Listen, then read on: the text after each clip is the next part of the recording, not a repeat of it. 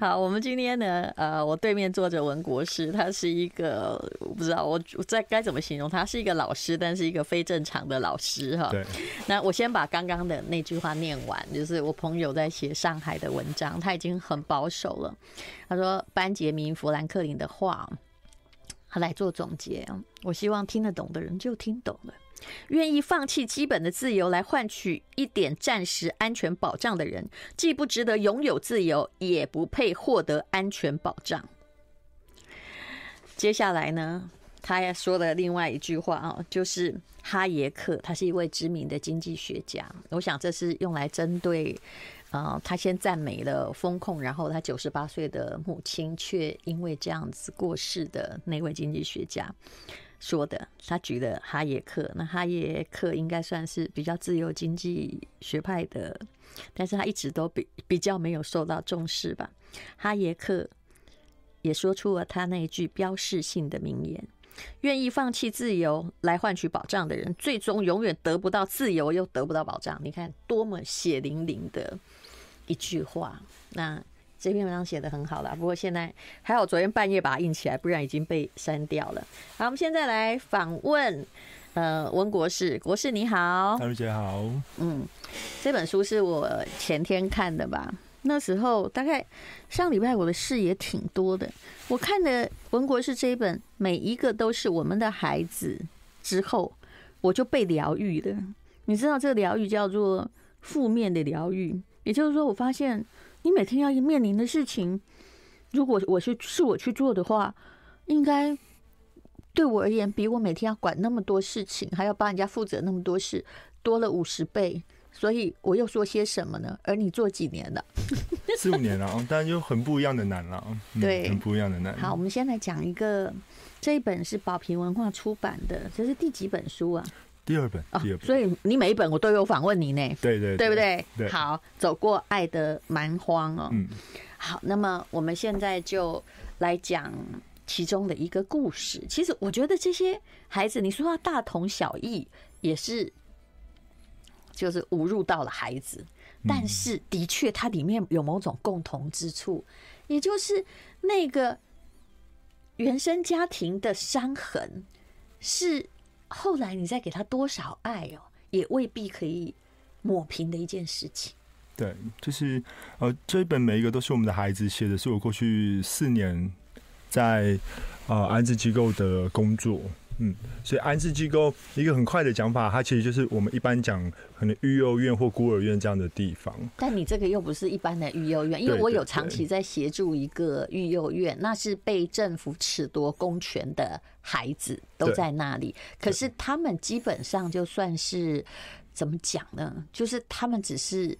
不能被他父母照顾，或被他父母照顾会有被家暴，或者是会有生命的危险，所以政府接管，然后有爱心的阿姨。可是你这些孩子，其实他的人生问题比较多，嗯、对吧？他们就就像大如姐刚刚说，其实每个孩子每的故事都还是很独特的，但他们确实有一个共同点，就是会到安置机构来的孩子，多半可能。在原生家庭里面都遭受过严重的虐待或忽略，所以他后来反抗出来的那种暴力，我说的大同小异，就是在这里，嗯，就是几乎你的每一个在你印象中比较深的孩子的故事，他跟这个他无可抵抗的那种心里的那个火山，他随时都是。会爆发的，对啊，几乎每一个，就是那个呃。一个小孩子会有暴力行为，其实他他当然很多原因啦，他当然很多原因，但真的蛮典型的，就是我们会讲说啊，现在的施暴者可能就是当初的受虐儿，嗯，而有些有些我们在接触的孩子，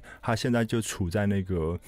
呃，你可以说，你可以说他的暴力是一种模仿，比如说他他在在家里被他的父母打，嗯，你也可以说那是一种情绪的宣泄，嗯，那那也有可能是一个保护的机制，嗯，但不管怎么样，今天会来到机构的孩子，他就可能就是先前的生命经验里面，在关系里受过伤，在原生家庭里面受过伤。你这个跟一般的育幼院事实上是不一样的。这些孩子，我看他们的处境就是说，他们曾经做过某些事情，或有一点暴力行为，他们被观察了。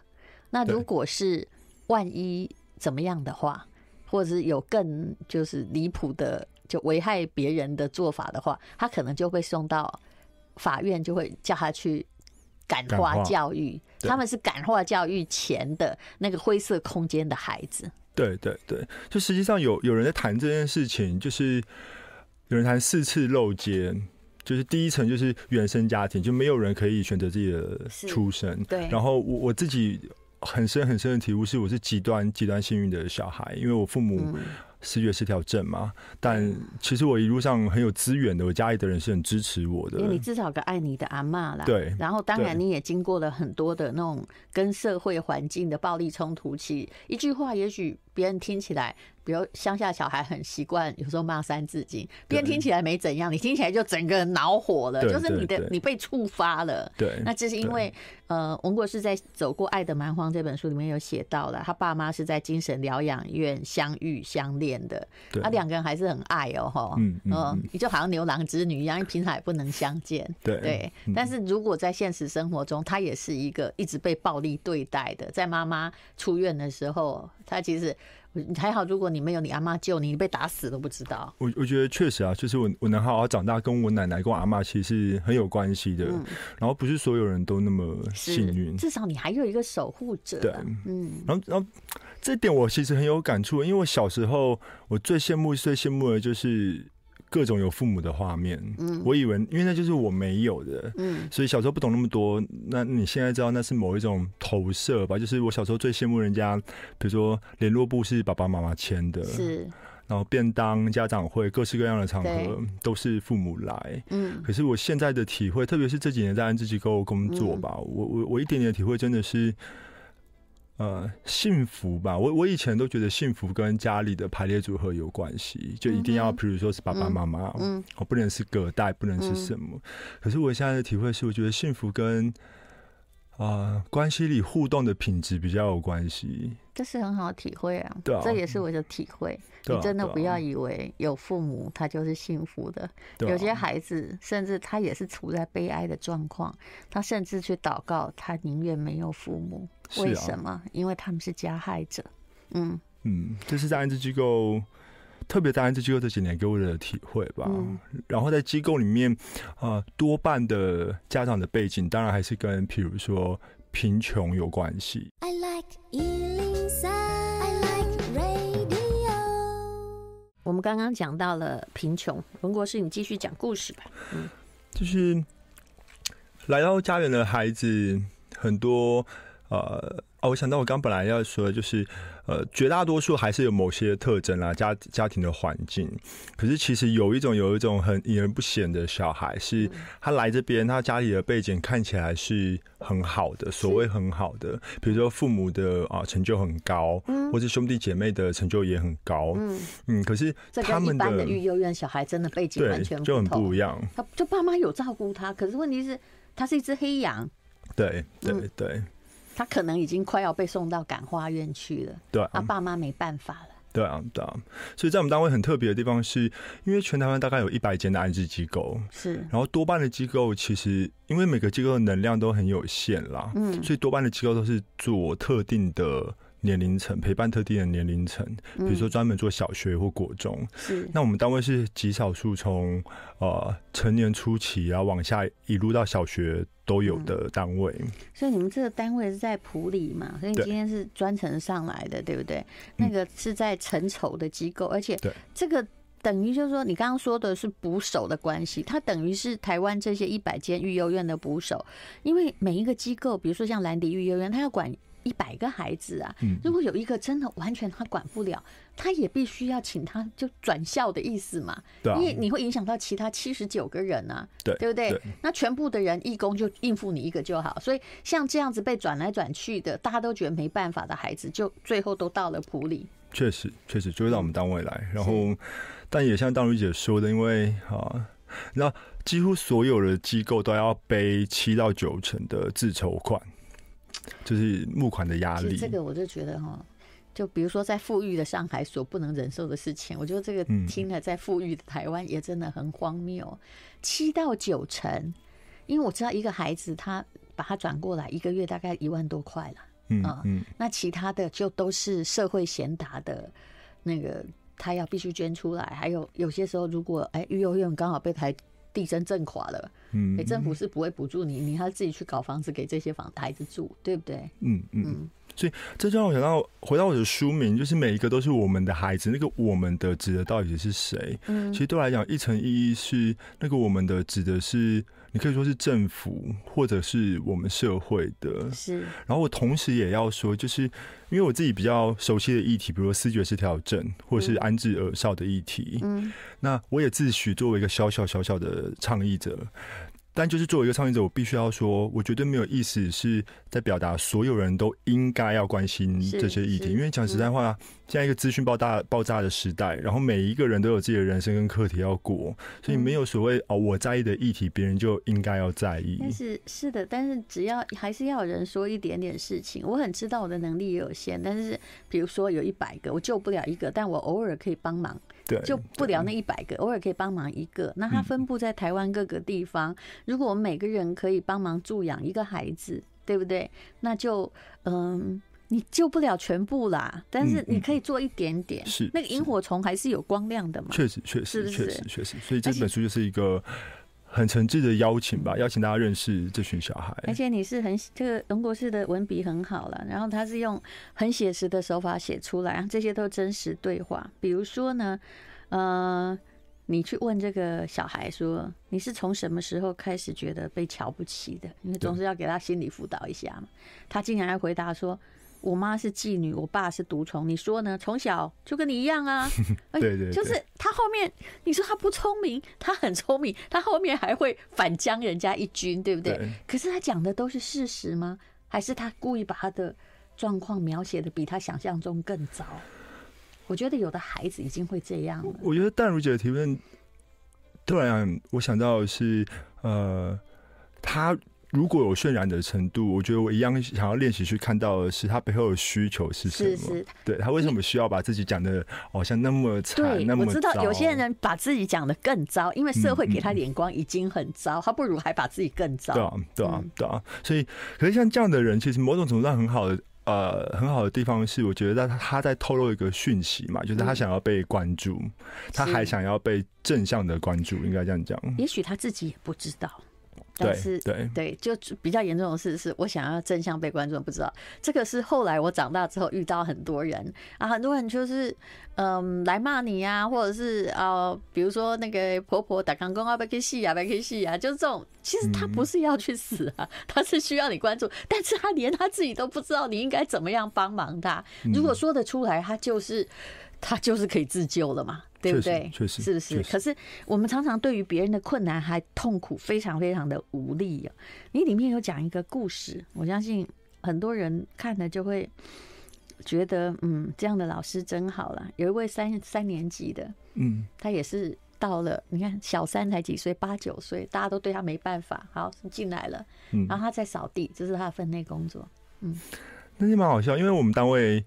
呃，年龄层很广嘛，所以多半其实是大孩子，所以像这个呃小朋友这么小这么小的三四年级的学生其实是少数，所以他在。单位里面其实有些时候很孤单，因为像那一天发生的事情是我们有个很大的中庭，嗯，好，那他在扫地，然后其他大哥哥就在玩自己的，所以他就拿着那个，没有人要理，对，没有人要理他，就拿一个扫把。他也许可以在小小三耍流氓，但在这里他也耍不了，对，他是绝对弱势，就没有人要理他，所以他他就拿着扫把逢人就说不要动，再动我就枪毙你什么什么这样，可是就没有人要理他，对，然后后来我就看到他，然后因为我那天能量也好，所以我就走到他面前，他就。一样叫我不要动，嗯，我就说你再动，我就要枪毙你。然后我说啊，我那么爱你，你还要枪毙我？嗯，然后他就有点愣住了，然后我就就是单膝跪地这样，我然后我就就是把手展展开来。嘛，所以你就单膝跪地跟他拉在同样的水平线上，对对，然后就是想要抱他，我就把那个手臂打开来这样，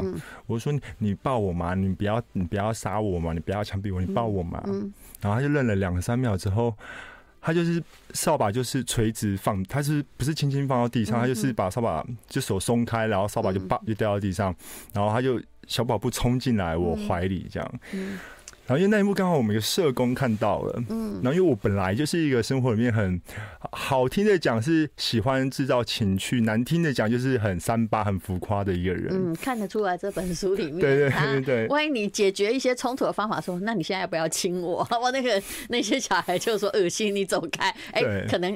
怒气就消散了。对对，所以那时候社工刚好看到，他就尖叫，他就说：“果果这什么画面？什么什么？”然后我后来就在想说：“这是什么画面？”我觉得这孩子从来没有遇过一次对啊邀请的拥抱吧？对啊，就是如果有拥抱，谁会要选择武器？是的，对啊。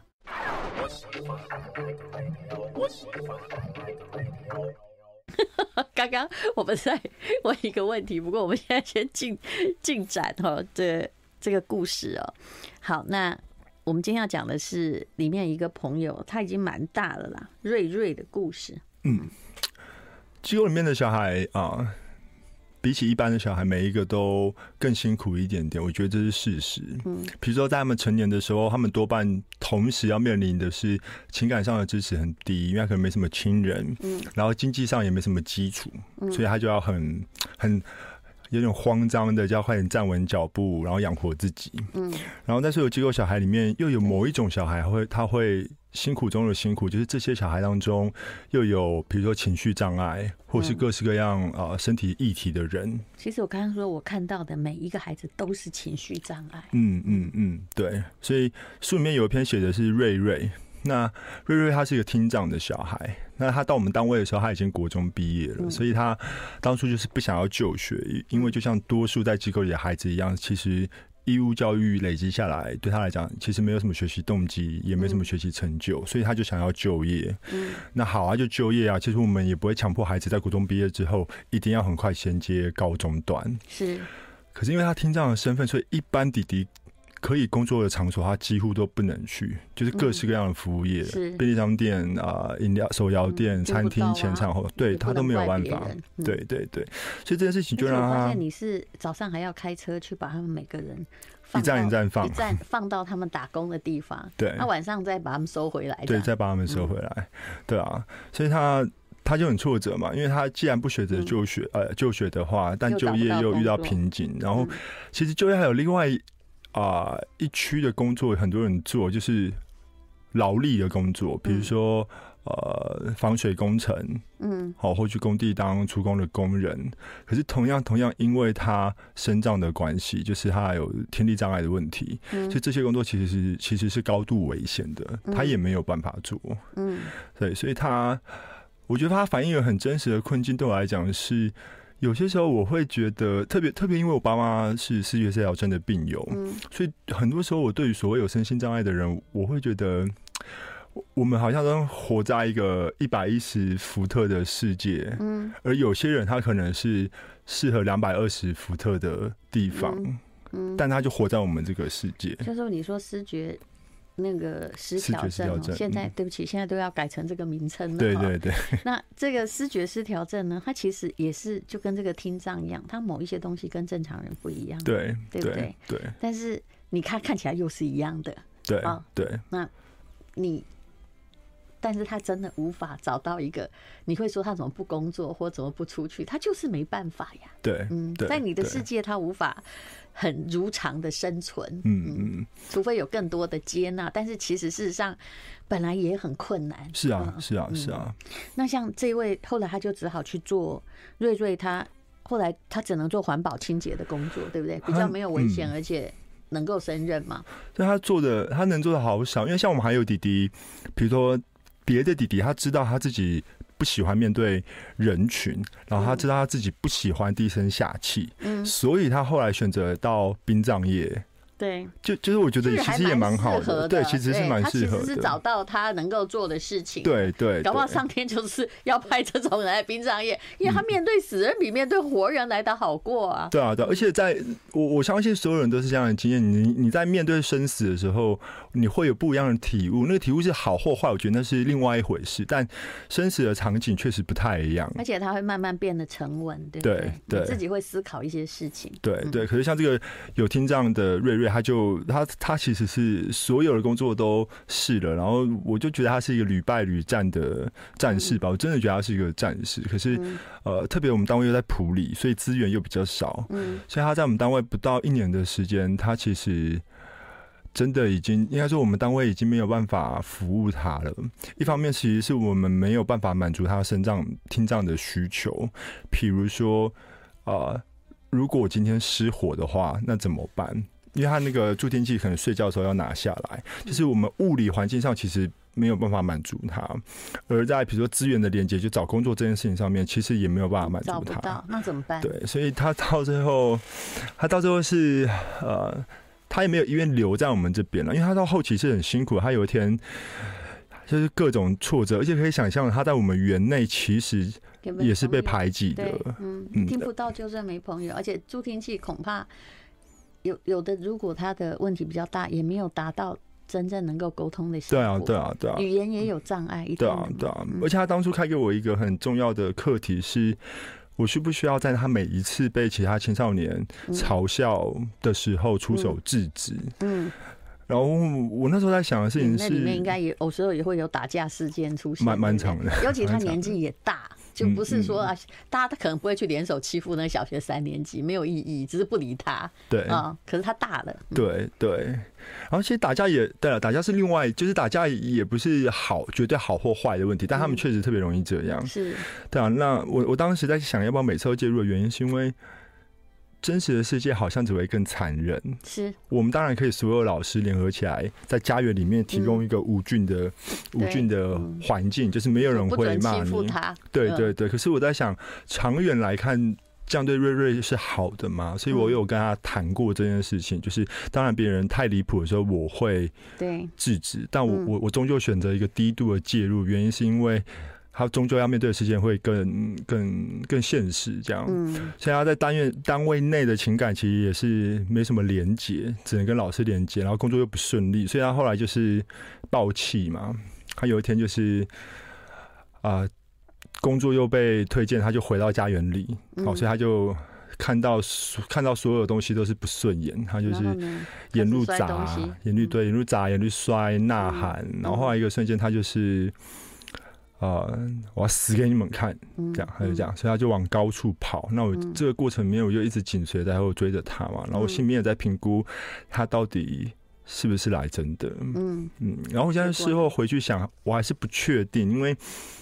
因为我一直跟着他，我就保持一个距离，看他摔，就是某种程度上保护他，然后也也也让他发泄，因为他确实有很好的理由去发泄。嗯，所以当他后来说他呃，就是我要死给你看，往然后往高处跑的时候，我就是从原本三公尺的距离，然后边跑边追两公尺、一公尺，然后到最后不得不的时候，因为我知道再出去就是他就真的，如果他要往下。跳他要轻生的话，他就真的可以办到。嗯，所以还后来就是紧要关头的时候，就是把他压制下来了。嗯，你就是使尽所有力量把这个人压制下来了。然后你边压制的时候，其实我就边跟瑞瑞在道歉。I like 来，我们刚刚讲到道歉这本书是每一个都是我们的孩子，宝瓶文化出版的文国士老师的第二本书。嗯。把他压在地上，然后跟他道歉嘛。嗯，而且你的那个武力也不错啊，哈。但我觉得你就是使尽你所有的力气，很喘。后来 回想起来很喘，会越喘。对对。啊，然后那个道歉，我我觉得我好像是，我不知道我在道歉什么，好像是在替你。生在这样的家庭，嗯、这样的环境，还有你天生的障碍，对这件事情道歉。嗯，然后那似乎是那，然后那其实是一个很绝望的感觉，就是因为他后来很快就结案了，因为我们单位没办法、呃、没办法陪陪伴他，因为他如果要一直自自伤的话，完全就是已经超出这个单位风险太高了，嗯、对，对，说不定他还会就是你也怕危及别的孩子啊。对对，所以他他的离开，其实书中有几个两三个少年或小孩的离开，嗯，我觉得他在在就是开给像我这样的工作者的一个课题是，就当你不断不断的在孩子身上感感受到一种无力感，嗯，觉得那个无力感背后是太多太多结构性的因素，嗯、就是不是我们可以撼动或改变的时候，对啊，那。那我们持续在做这件事情，走在这条路上的那个动力到底还可以是什么？我都知道，我们只能救一个人那几分钟，这时候刚好我有力气，嗯，而你的方法、你的状况也是我能救的，但是我们永远没办法背负任何一个人行走，嗯嗯，那这毕竟是一个在精神上枪林弹雨的世界啊，对啊对啊，然后这真的是一个，就像大如姐说的，我觉得那是一个精神上的呃。挑战吧，或者练习，嗯，然后这个挑战跟练练习还要绑在一个现实情况下，是一般的家庭可能很多父母二打一，有些时候听说就忙到快升天，就是要照顾小孩子很累。是，然后在单位里面每一个老师，他同时要面对的学学生的人数可能是。四到十个不等。是啊，我就可以看到你们这个，而且你们这里真的火爆冲突是不断的哎。对啊，每一分钟都有解决的事情，然后你们也住在那里。对，我每看了就你各位这本书最值得看的是，如果你现在心情不好，看了之后你就知道你应付的事情比文国士少很多。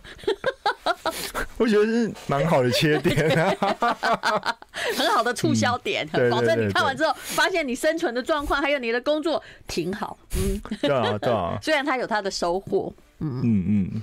那后这些孩子离开之后哦，可以去哪里呢？因为有的看起来到你们的这边之前也是兄弟了。他虽然有去打工，对不对？可能还没有到高中，所以十八岁前在你们那里，可是他永远有钱花，他只要出来顶罪。黑道大哥就会按规定每个月给他几万块，哎，真是我的妈呀，这怎么办呢？啊？呃，这真的好多样态哦，就是几乎可以确定的是，几乎每一个离开家园之后，十八岁他就要独立嘛。那向瑞瑞怎么独立？对啊，应该十六岁左右，是不是？对，他还不知道去哪里哎。对，结案，你们又他又去哪儿了呢？当然，就是呃，系统上会有所谓所谓的后追啦，就是他结案之后还是会有陪伴他的社工，适当的给他一些资源。但是他现在就开始只独立生活了，对，也没有地方可以收他了呀。对对对，所以这对于这些少年来讲，我们常常在想的是，到底我们这样的单位存在，那个是那个所谓的成功指的到底是什么？然后，其实他只要做，不要再。问结果，因为真的没办法。对啊，对啊，嗯，和那就变成，对我们来讲，就是一个，我觉得淡如姐提的是一个啊、嗯，很高段、很高段的一个锻炼。我觉得确实如此，确实如此，不断的提醒我们自己，我们真的也只有当下。是，对。但回到孩子身上，呃，那还是蛮冲击的，因为像我们一般。在这个时代里面，你说读到大学毕业算成功，那算什么成功？大学毕业不是很理所当然的事情？啊，对对对，可是你要大学毕业就看哪里啊？对啊，可是对我们的孩子来讲，那个大学毕业，那个所谓的成功，可能是大学毕业，或不管你的学历到哪里，你光是可以安分的在一个地方，其实是很孤单的，然后拿着很微薄的薪水，然后做劳力付出的工作，是，其实就算是很很了不起的成就了。我觉得。其实你这本书说明了，其实一个孩子如果他幼年没有得到完整的照顾，当然也有那种得到完整的照顾，但他也许就是你知道，跟他全家族都不一样，他就是只黑羊啊。嗯嗯嗯。那但如果你真的小时候没有得到爱的话，其实未来你人生要克服的事情哦，就那那那几年你没得到，你后来可能要花五十年来面对，哎，你心里的各式各样的高山跟石头。嗯。然后你这里面。其实有句话是对你自己，你也同时在发自己的心声。就有什么样的惩罚比没有父母还惨？对，其实我觉得应该是有什么样的惩罚比没有父母还没人爱还惨？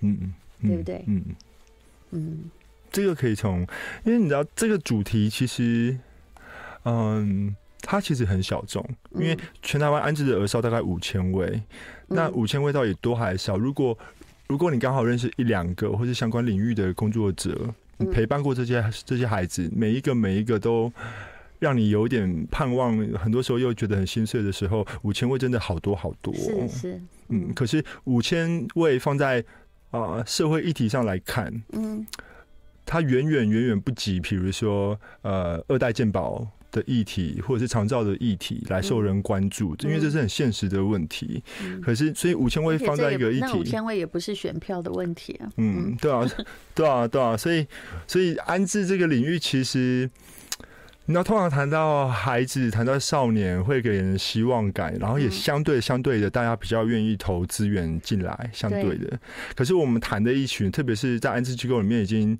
迈入青春期的弟弟，其实我看你的书，其实。的确尽力了，嗯，但是很无力，对，嗯，对啊，所以就还是需要更多的呃资源的协力吧。就是很多人这样谈嘛，说呃。照呃照顾一个小孩子，会拉拔一个小孩子长大，很多时候需要一个村落的力量。我觉得那个所谓回到现现代来说，嗯。就是所谓的大家大家一起努力，它其实可以是轻松的。比如说，嗯。我就呃早早早早餐店的阿姨，她听完我的分享，然后就说，嗯，那那她可以，比如说让我们的弟弟去他的早餐店打工，或者是大学生呃认识了这本书之后，他说，嗯，那他可以，比如说研究这个专题，然后让更多人看见这个领域，对吧？所以，我相信所有人在自己的位置上都有机会，就是做一点其实很轻松、很轻松的什么。是，其实我说，大家就只能放出那一点光，对，不要想要拯救那五千位。是啊，你的能力做不到。是啊，是。其实真的能够做得到的，也许，嗯，其实连总统都做不到了。但是。